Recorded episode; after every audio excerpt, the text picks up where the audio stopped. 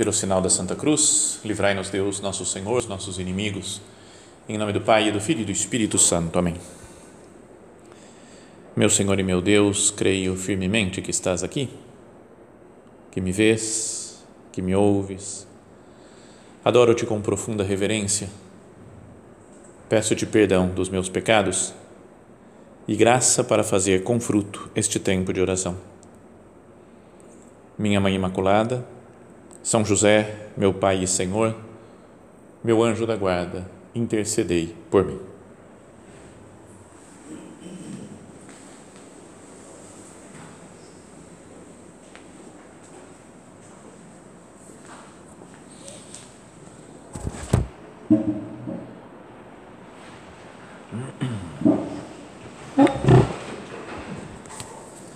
Nós tínhamos começado antes essa nova série de meditações sobre a santidade vista como identificação com Cristo. Aí falávamos que devíamos olhar para o exemplo de nosso Senhor e, e assim seríamos santos, mas em todos os aspectos da nossa vida. E naquela primeira meditação falávamos da alma, como que a alma procura se identificar com a alma de Cristo. E hoje vamos falar sobre a na continuação da outra parte do ser humano, que é o corpo. O nosso corpo também deve ser santo.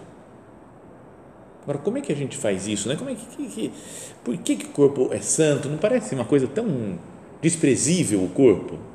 Porque ele daqui a um tempo ele vai morrer, vai virar pó. Né? Falávamos no começo da, da quaresma, ao colocar cinzas na cerimônia da quarta-feira de cinzas, fala: lembra-te que és pó e ao pó has de voltar. Então, se eu sou pó, se eu vou voltar ao pó daqui a pouco, daqui 100 anos, por exemplo, não tem nenhum de nós, todos nós vamos ser pó, aqui não tem escapatória. 100 anos, ninguém vai sobreviver. Então, e do, do pessoal que está aqui dentro do oratório, né? quem está acompanhando pela internet, se tem um ano, pode chegar ao 101 e tudo bem. Mas aqui, dos que estão aqui, nem, nem, impossível. Mas é, então a gente pensa, vou transformar em pó, para que dar importância ao corpo? E acho que a grande explicação é uma frase da Sagrada Escritura, no começo do Evangelho de São João: O Verbo se fez carne.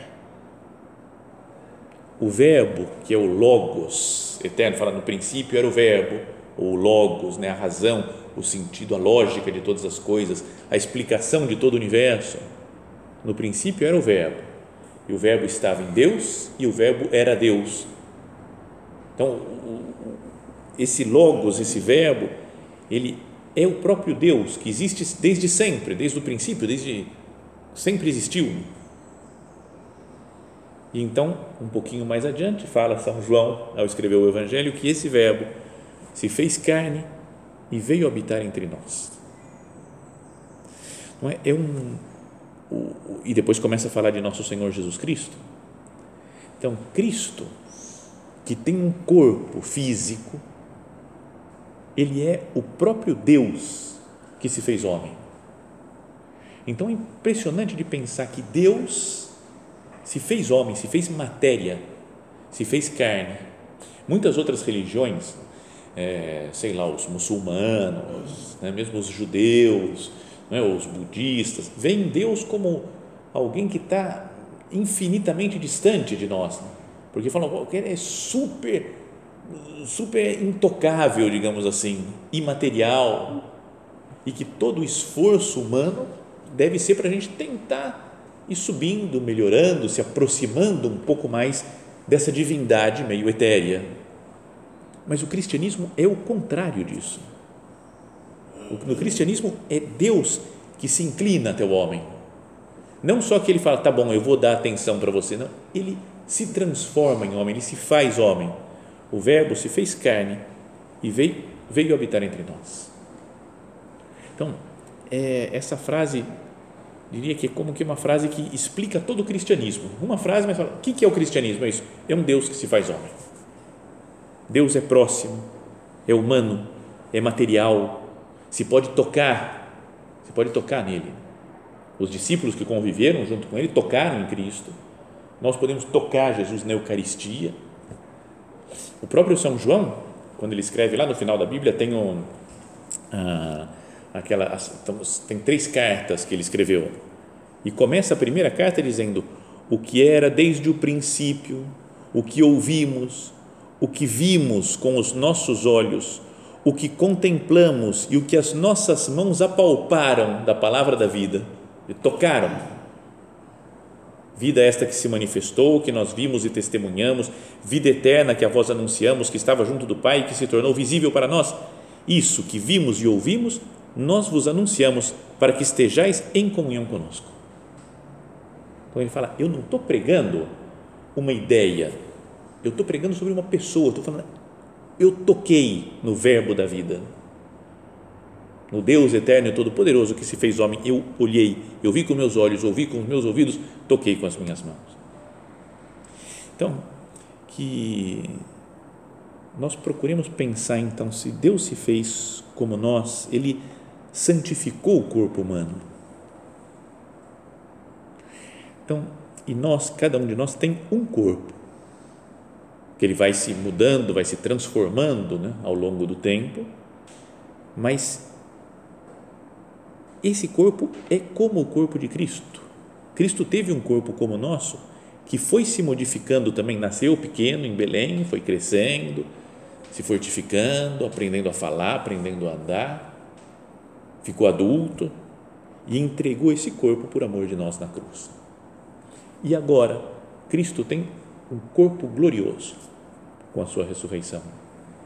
É o que nós vamos ver, vamos ter também no final dos tempos. Isso é das coisas mais legais, acho, de pensar, né? Já falamos outras vezes aqui, mas corpo glorioso, falou, falou corpo glorioso, fala, cara, como é que vai ser esse negócio? Não é? Porque deve ser super legal isso. Fala que a gente vai estar tá no céu, que é um lugar que não é físico, assim, que a gente olha, pega uma astronave aqui, essas satélite ou a sonda que vai para Marte e que em algum lugar está Deus, está o céu. Não. É uma outra realidade espiritual, mas que nela vai ter um corpo físico, material, que nós podemos tocar, como o corpo de Cristo que se podia tocar. Então, de alguma maneira, eu tenho que cuidar desse corpo que é o meu, porque ele vai ser reconhecido na vida eterna. Como vai ser? Aí é uma coisa que o catecismo da igreja fala, sabe como vai ser? Não sei. O catecismo da igreja fala mais ou menos com essas palavras, fala, ó, é um mistério esse negócio. Porque fica muita gente falando assim, com quantos anos que a gente vai ressuscitar? Como é que vai ser o corpo, né? Quando a gente ressuscitar na glória de Deus para sempre com corpo físico, como é que vai ser? Com quantos anos a gente vai ter? Alguns falam 33 anos, que é a idade de Cristo. Eu falo, vai saber se é assim, né? não sei de onde tiraram isso. Jesus teve todas as idades, 0, 1, 2, 3, até 33 mais ou menos. É, alguns morrem crianças, falam, pô, eu nunca tive um corpo de 33 anos. Outros falam, não, é o corpo que você morreu então é melhor morrer com 18 anos, né? tá inteirão. Beleza, aí fica o resto da eternidade com esse corpo. Vai morrer com 97. Então, cara, todo torto. Morreu, agora você vai ressuscitar. E ressuscita, cara, por, por toda a eternidade caquética. Então, mas eh, isso é só brincadeira para a gente pensar, né? Falando, como que vai ser isso? Mas uma coisa é real, que vai ser o nosso corpo. Jesus foi reconhecido, ainda que ele se transforme, ele pode mudar de corpo, mais ou menos muda de, de aspecto, mas é ele, se reconhece que é Jesus ressuscitado. Então nós também vamos ser reconhecidos no céu. Como é o corpo, não sei, é um mistério, mas é o nosso corpo. Então, pensando nisso, queria que nós meditássemos numa um texto da primeira carta de São Paulo aos Coríntios, quando ele fala assim: o corpo é para o Senhor e o Senhor é para o corpo. E Deus que ressuscitou o Senhor nos ressuscitará também a nós pelo seu poder. São Paulo fala claramente. Vai nos ressuscitar pelo seu poder. E aí fala: porventura ignorais que vossos corpos são membros de Cristo? Então, olha só que coisa impressionante de pensar, de não é simples isso mas o meu corpo faz parte né, do corpo de Cristo, é um membro de Cristo.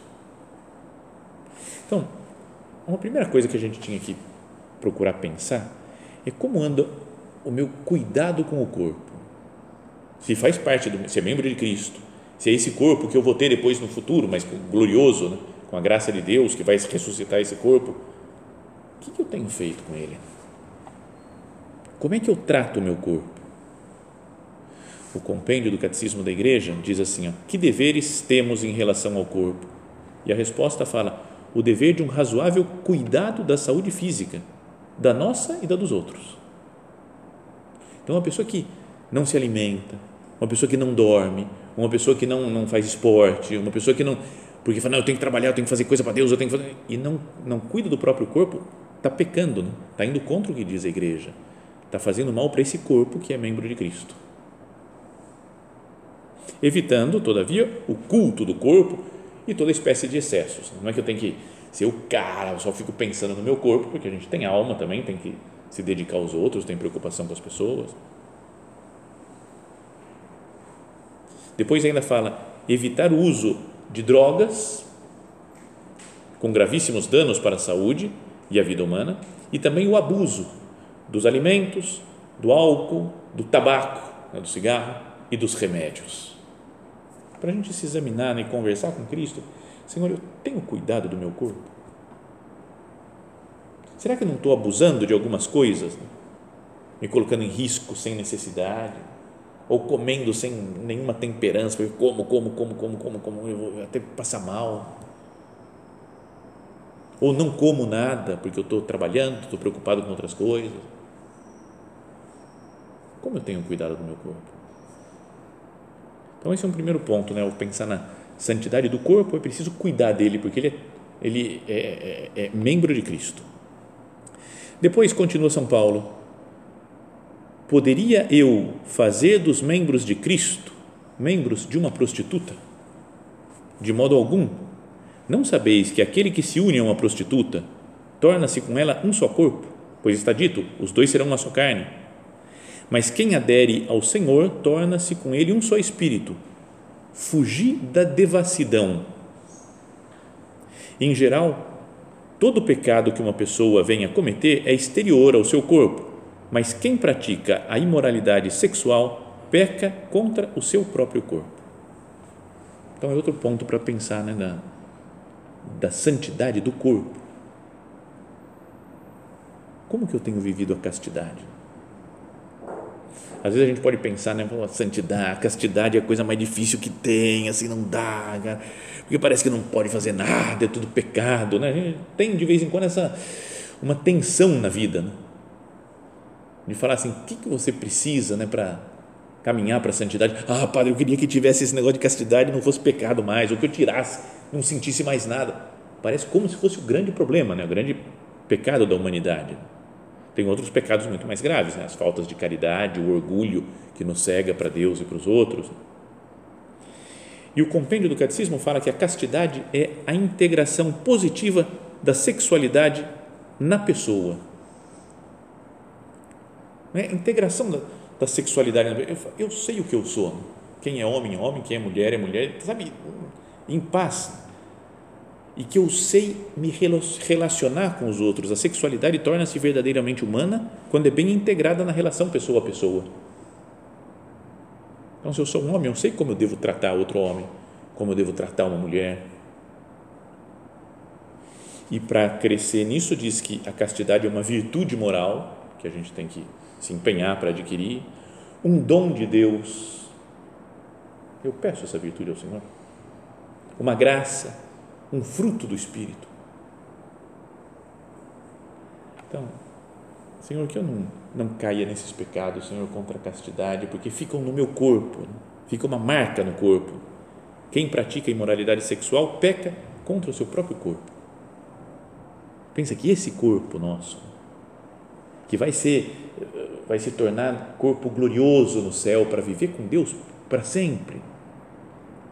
E eu peco, deixo ele se sujar com pecados contra a castidade. E esse corpo, meu físico, que recebe Cristo na Eucaristia, ele fala: como é, como é que posso, posso pecar, sujar esse corpo? Se o pecado permanece no corpo, o pecado de imoralidade sexual, fala São Paulo, como é que eu vou receber depois Jesus? E ainda continua São Paulo: Acaso ignorais que o vosso corpo é templo do Espírito Santo que mora em vós e que recebestes de Deus? Então é templo do Espírito Santo também. Ignorais que não vos pertenceis a vós mesmos? De fato fostes comprados e por preço muito alto, então glorificai a Deus com o vosso corpo. Nós somos comprados na cruz de Cristo pelo sangue redentor de nosso Senhor. Então, somos templos do Espírito Santo. Deus mora no nosso corpo. Glorificai a Deus com o vosso corpo. Então, pensa nisso, sei lá, de vez em quando, olhar para nós, olhar para as nossas mãos, para os nossos braços, para as nossas pernas, se olhar no espelho e falar: é templo do Espírito Santo, esse corpo físico, material que é pó e que ao pó vai retornar. Agora, enquanto está nessa vida, é templo do Espírito Santo. Deus mora dentro de mim. Se eu mantenho a alma em graça. Então, glorificai a Deus com o vosso corpo. Como é que eu faço para glorificar a Deus? Né? Outras virtudes que eu posso ter, né? por exemplo, vencer a preguiça Imagina o cara que está só enrolando, deitadão, não quer saber de nada, de nenhum trabalho, só enrolando. E aí você aponta para ele e fala: Templo do Espírito Santo. Fala, templo relaxado, né? Não, não é o templo lá, largadão, o templo do Espírito Santo. O gula, o cara que come, come, come, um monstro de comer, fala: Templo do Espírito Santo. Peraí, peraí, peraí, deixa eu comer mais um pouco. Fala, Esquisito isso, né? as faltas de temperança, o cara que é super elétrico, quer saber tudo o que está acontecendo, super curioso. Templo do Espírito Santo. Então, como que eu tenho me comportado nesses aspectos, né, de cuidar da saúde, de viver bem a castidade e glorificar a Deus com o meu corpo, né, com uma vida sóbria, uma vida que vence a preguiça, que vence a gula. Assim, lutando nesses aspectos, nós estamos fazendo com que o nosso corpo não viva só para os prazeres, não é para, para o meu descanso, para a minha sexualidade, para o meu, né, minha preguiça, mas que viva para Deus. Isso é santificar o próprio corpo. Agora, tem uma história que acho que está ligado também com isso, que é a história do profeta Daniel, lá no, Antigo Testamento. O profeta Daniel, não sei se vocês conhecem, se sabem a história, se já leram o livro de Daniel, mas tem, tem várias coisas que aconteceram com ele. Né? A mais famosa talvez seja da Cova dos Leões, né? que ele foi jogado lá na Cova dos Leões e sobreviveu. Os leões não, não mataram. Mas no comecinho, primeiro capítulo do livro de Daniel, fala que ele era um jovem que foi levado para a Babilônia, lá pelo ano 600, mais ou menos, antes de Cristo foi levado para a Babilônia, estava o rei Nabucodonosor da Babilônia invadiu Judá e levou várias pessoas em exílio para ficarem lá na Babilônia. E ele foi com três amigos dele, que eram próximos, né, que eram Ananias, Azarias e Misael. Esses três, até aqui no centro a gente tem o costume de rezar, nos centros da obra, depois da missa, depois da ação de graças, o hino dos três jovens, né, o Canticum Triumphum Erorum, que é um cântico que esses três, Ananias, Azarias e Misael, rezaram quando estavam sendo martirizados. Só que não morreram também, ficaram lá no fogo. O Daniel na cova dos leões não morreu com o leão, eles vão para o fogo, não morrem no fogo. Então era uma proteção especial de Deus. Mas então, esses jovens são levados lá para a Babilônia e o rei Nabucodonosor falou para o chefe lá dos, dos escravos, né, que foram levados como escravos, mas falou para o chefe que chamava Asfenês, falou dá para eles a melhor comida que tiver aqui na Babilônia, o que eu como, o que o rei come, dá para esses jovens. E o meu vinho, o vinho da minha mesa, dá para esses jovens também. Porque eu quero que eles fiquem top de saúde, que eles fiquem muito bem e vamos ensinar para eles é, toda a cultura dos babilônios, né, do povo, então, sabe, queriam fazer uma espécie de grupo de elite lá. Eram judeus, estavam presos lá na Babilônia, mas iam ser muito bem formados para formar uma espécie de exército lá, gente boa, fisicamente intelectualmente boa, bem preparada. Mas o Daniel falou: Não, não vou comer essa comida aí não. Uh-uh, nem vou beber o vinho do rei, porque eles adoram outros deuses. Às vezes essas comidas são sacrificadas, oferecidas aos ídolos, aos deuses deles. Não quero ter participação nessa coisa idolátrica, né, de cultuar outros deuses. Eu sou fiel ao Deus de Israel. Então falou para o Asfenês: Asfenês, traz só verdura e legume para nós. Só. E aí o Asfenês falou: Não, não faz isso comigo, Daniel. Não são palavras textuais né, da Bíblia. Você vai falar: Não, Daniel, não faz isso comigo. Cara, você acaba comigo, porque se daqui a pouco o rei vem aqui e vê que vocês estão tudo magrelo, morrendo de fome, cara, vai sobrar para mim. Ele corta a minha cabeça porque eu não obedeci ele, que eu tinha que deixar vocês top de, de, de, de forma física e forma intelectual. E o Daniel falou: dá 10 dias para gente, confia. Em 10 dias fazemos um trato. Você só dá verdura e legume para a gente. E aí vamos ver como é que a gente fica, comparado com os outros que abandonaram Deus, os outros caras que estão comendo à vontade da mesa do rei, comendo e bebendo do melhor que tem por aí. E passaram 10 dias e o Asfenês foi ver e os quatro, né, Daniel e o Ananias, Azarias e Misael, estavam excelentes, forma física esplêndida, e os outros nem tanto, estavam normais, mas os mais inteiros, assim, ó, eram esses que não comeram, não compartilharam lá da, da mesa que, dos, dos ídolos, que tinham oferecido aos ídolos. Teve um centro da obra que eu morei quando eu estava em Roma, que tinha três caras gordões, assim. e aí eles falaram, vamos entrar numa dieta, dieta, só verdura, e os caras só comiam verdura e estavam cada dia mais gordos. Ele falou, cara, é a Bíblia se repetindo agora na vida de vocês. Porque eles não adianta, acham que eles por fora eles comiam umas coisas escondidas, não, não pode ser. Porque era só verdura, verdura, verdura, verdura, verdura e continuava o peso grande. Bom, mas olha só, uma pessoa comentando isso daqui, essa, essa história de Daniel, falou: Daniel e seus amigos viviam em uma situação precária. Eles eram virtualmente escravos de um rei estrangeiro, pagão e poderoso que poderia facilmente matá-los por desobediência. Em primeiro lugar, porém, eles serviram a um Deus vivo, santo e pessoal, que é mais poderoso do que qualquer rei na terra. Daniel trabalhou muito para respeitar o rei da terra, mas estava decidido a ser leal ao rei do universo, mesmo que isso significasse perder a sua vida terrena. Ele fez tudo o que pôde para servir o governo, até que este lhe pediu que violasse seus compromissos com o Senhor. Em outro momento, outro rei lá que vem, o rei Dario, né, que vai vir depois de, do Nabucodonosor, ele falou: todo mundo tem que adorar o rei, fazer uma adoração, uma espécie de adoração ao rei. E o Daniel falou: ah, não vou fazer, não, não vou. E o Dario gostava muito do Daniel, mas estava na lei: quem não adorar o rei vai ser jogado na cova dos leões.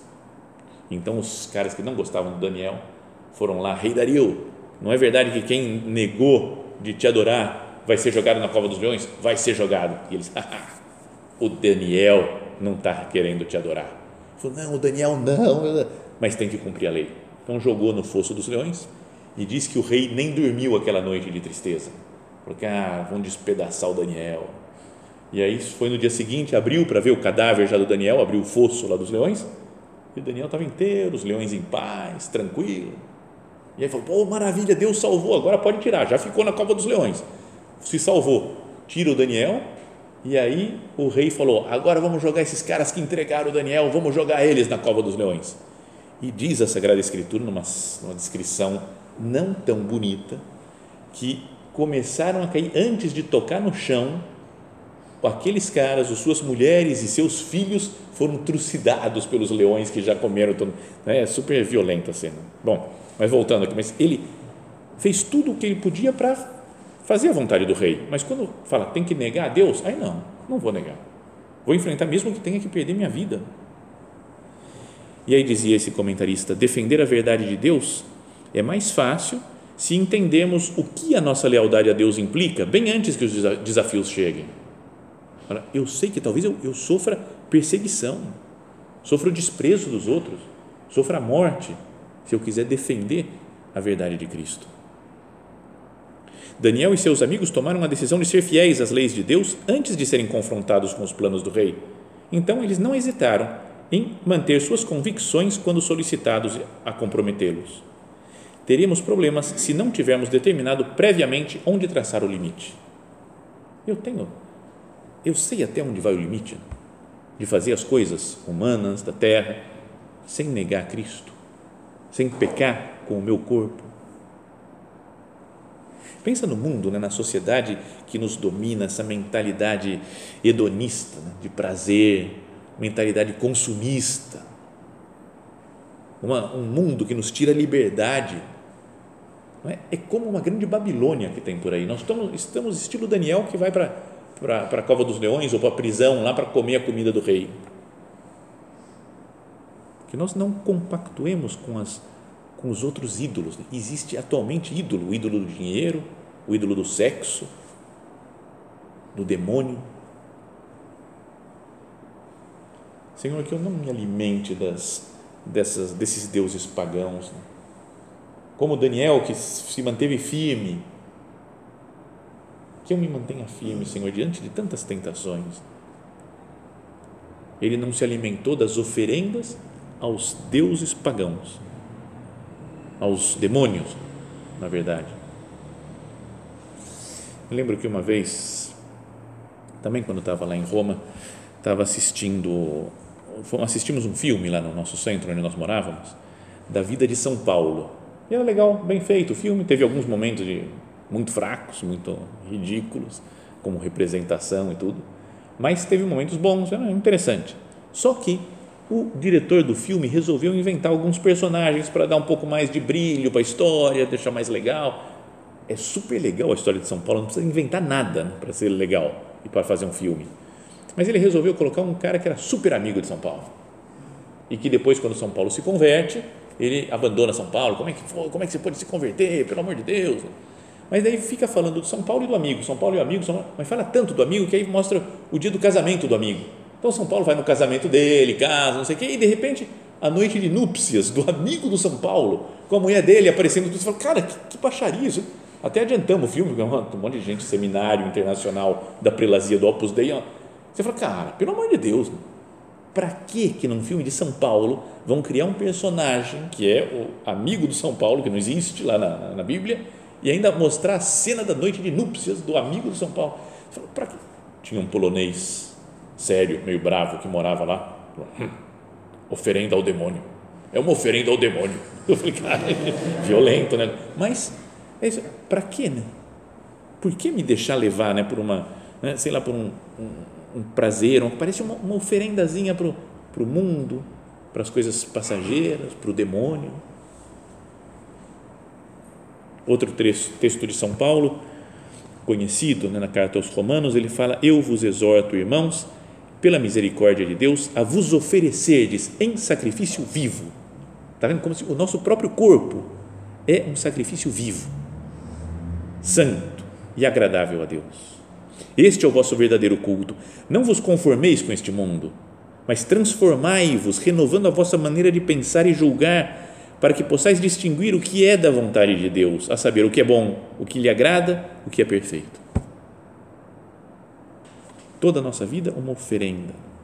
Corpo, alma, nossos trabalhos, nossos relacionamentos, tudo para Deus, tudo oferecido para Deus. São José Maria falava que a gente que nós somos sacerdotes da nossa própria existência. Como um sacerdote lá no, tanto na igreja quanto nos, cultos pagãos, tudo é quem faz a oferenda. Ele fala: somos sacerdotes da nossa própria existência, tudo nosso nós oferecemos para Deus, toda a nossa vida.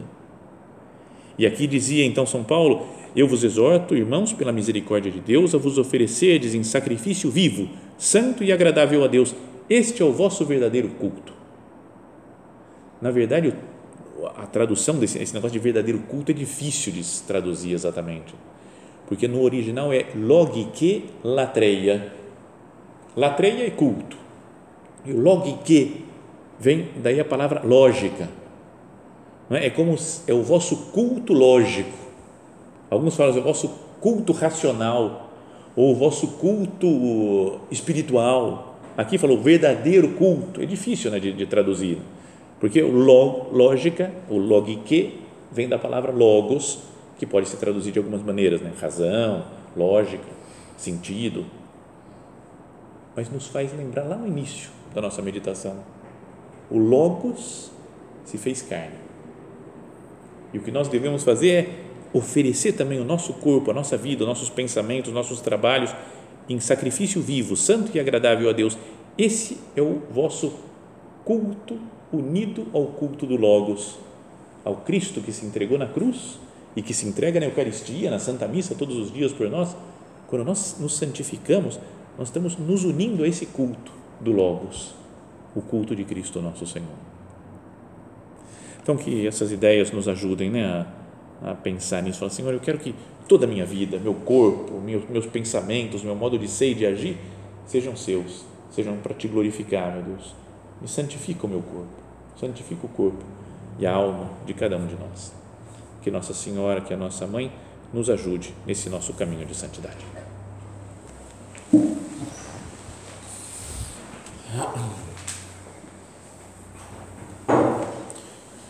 Dou-te graças, meu Deus, pelos bons propósitos, afetos e inspirações que me comunicaste nesta meditação.